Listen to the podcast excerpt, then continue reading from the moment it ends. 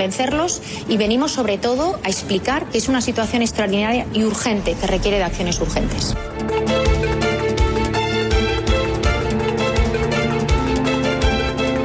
España ha pedido a Bruselas salirse del sistema común de fijación de precios de la electricidad y pasar a otro basado en el coste de las energías renovables al tratarse, dice, de un momento excepcional. Acaban de escuchar eh, a la secretaria de Estado de Energía. Justo ayer la vicepresidenta tercera y ministra para la transición ecológica se reunía con las patronales del sector de las renovables para urgirles a soluciones con qué poder ofrecer energía a precios asequibles a pequeños consumidores y también a la industria. Vamos a intentar eh, saber en qué punto estamos, eh, si está próxima una solución y qué papel van a jugar en todo esto eh, las empresas de renovables. Para ello nos acompaña don José María González Moya. Don José María, ¿qué tal? Buenos días.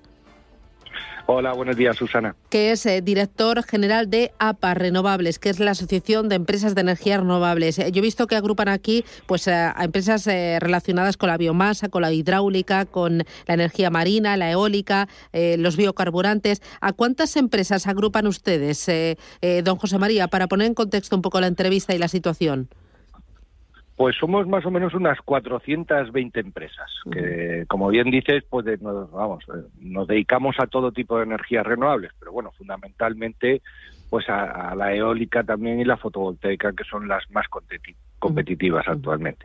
Eh, ayer eh, tenían ustedes una reunión con la ministra Teresa Rivera. ¿Quiénes acudieron a esa reunión?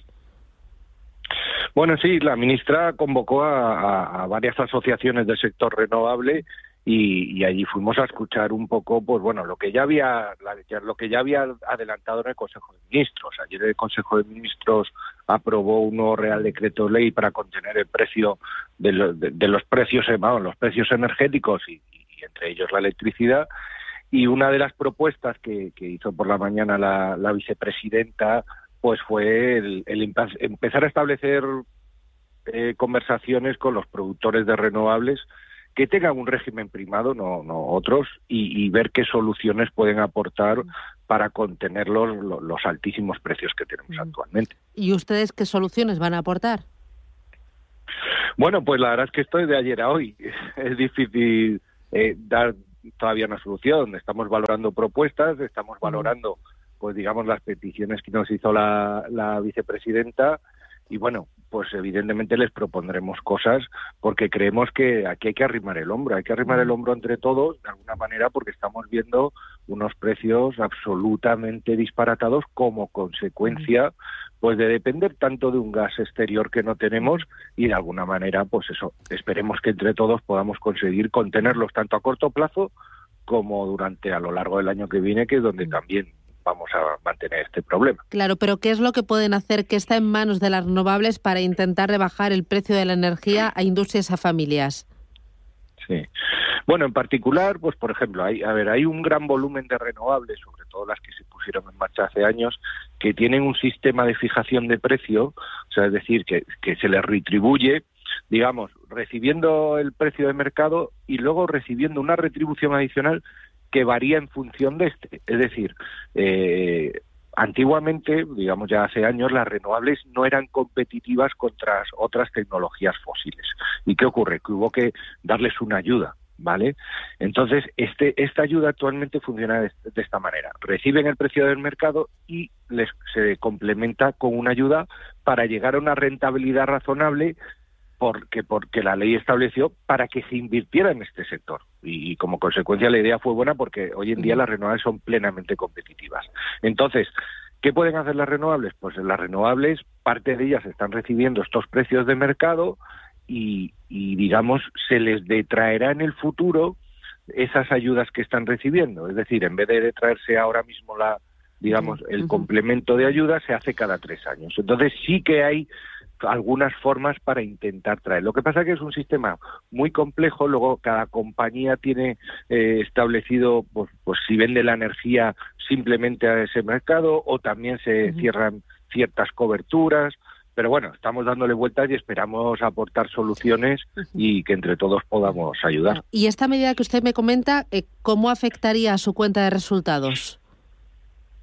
Pues básicamente, a ver, evidentemente tiene un impacto sobre la cuenta de resultados porque las instalaciones dejarían de ingresar los altos precios que se están viendo ahora, pero de, alguna manera sobre la rentabilidad a efectos completos del proyecto no tendría. Esto sería como cuando uno tiene una hipoteca amortizar una casa. Oye, pues si haces una amortización anticipada, pues digamos en el global del préstamo vas a seguir pagando más o menos lo mismo, por así decirlo, pero eh, si lo amortizas antes, evidentemente tienes tú más flujo de caja disponible para otras cosas. Pues sería un efecto parecido.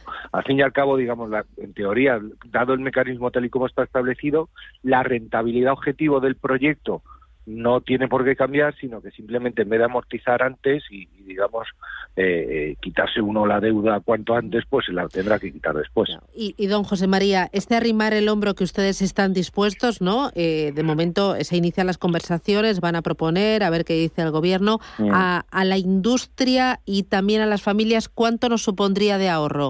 O sea, ¿cuánto puede hacer eh, las renovables para rebajar la factura de la luz? Dicho de otra manera. Bueno, es, muy difícil valorarlo. Vamos a ver, digamos que estamos hablando de, intentar ofrecer energía a un precio asequible. Eh, estamos en el entorno de precios de 200 euros estos días. Eh, fíjate que antes del mes de, hasta el mes de julio, pues teníamos unos precios más o menos eh, razonables entre los 50, 60. Ha sido desde agosto cuando, digamos, entre comillas, se ha, se ha tensionado tanto el, el, mercado. Bueno, sería una especie de vuelta a la normalidad, una vuelta a la normalidad, sería volver a los precios que teníamos antes de esta crisis energética que nos ha venido a, en verano. Eh, me están diciendo que con el apoyo de las renovables y con este arrimar el hombro que me dice, esa medida que me ha explicado de forma detallada, ahí sí que los consumidores notaríamos una rebaja muy importante en el recibo de la luz. Bueno, no, no, no. Esto está, aquí estamos hablando de tratar de ofrecer energía, por ejemplo, en este caso al PVPC, como decías, y a la industria. Entonces, evidentemente, sería cuestión de, de, de, en esos tramos o en esos tramos o en esos volúmenes de energía tratar de contener el recibo. Pero bueno, en todo caso todo suma. La idea es intentar buscar fórmulas para que de alguna manera, en vez de algunos consumidores paguen 200 euros, que, recordemos que a día de hoy pocos consumidores están pagando eso, porque simplemente los del PVPC y estamos viendo cómo se están yendo. Estamos hablando menos del 10% o en torno al 10% de la energía de todo el mercado pero aún así impacta mucho, porque son los consumidores, digamos, que van a la tarifa regulada. Entonces, eh, lo que hay que hacer es tratar de ofrecer a esos consumidores esa solución, y tratar y, y, en la medida de lo posible a la industria y yo lo, lo, ideal sería volver a esos valores anteriores. Pero eh, bueno luego hay que ver exactamente el mecanismo cómo se activa cuando se activa y las posibilidades del mismo. Eh, don José María una cosa más. Eh, ahora se está cuestionando el tema de la transición energética que dicen que quizás pues estamos yendo demasiado deprisa en un momento en el que las economías están saliendo de la crisis y quizás deberíamos de pisar o levantar el pie del acelerador en esto de la transición energética y los objetivos de cero emisiones. Eh, justo en la semana pasada, el consejero delegado de Repsol hablaba de una transición energética eh, productiva y no desde la regulación. Y decía que estábamos haciendo el canelo con esto de la transición energética. ¿A usted qué le parece esto? Pues, pues yo le diría todo lo contrario, que lo que estamos haciendo, el, eh, lo, que, lo que hemos hecho es el canelo por no haberlo acelerado.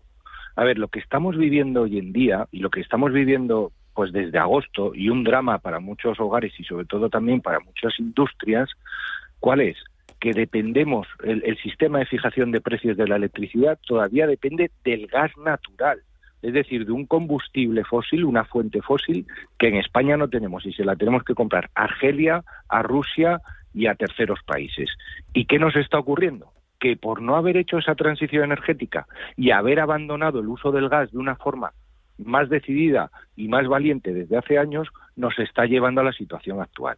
Fíjate, Susana, que el problema que tenemos en España realmente con el tema de la energía, tenemos muchos, pero el principal es que no tenemos energía.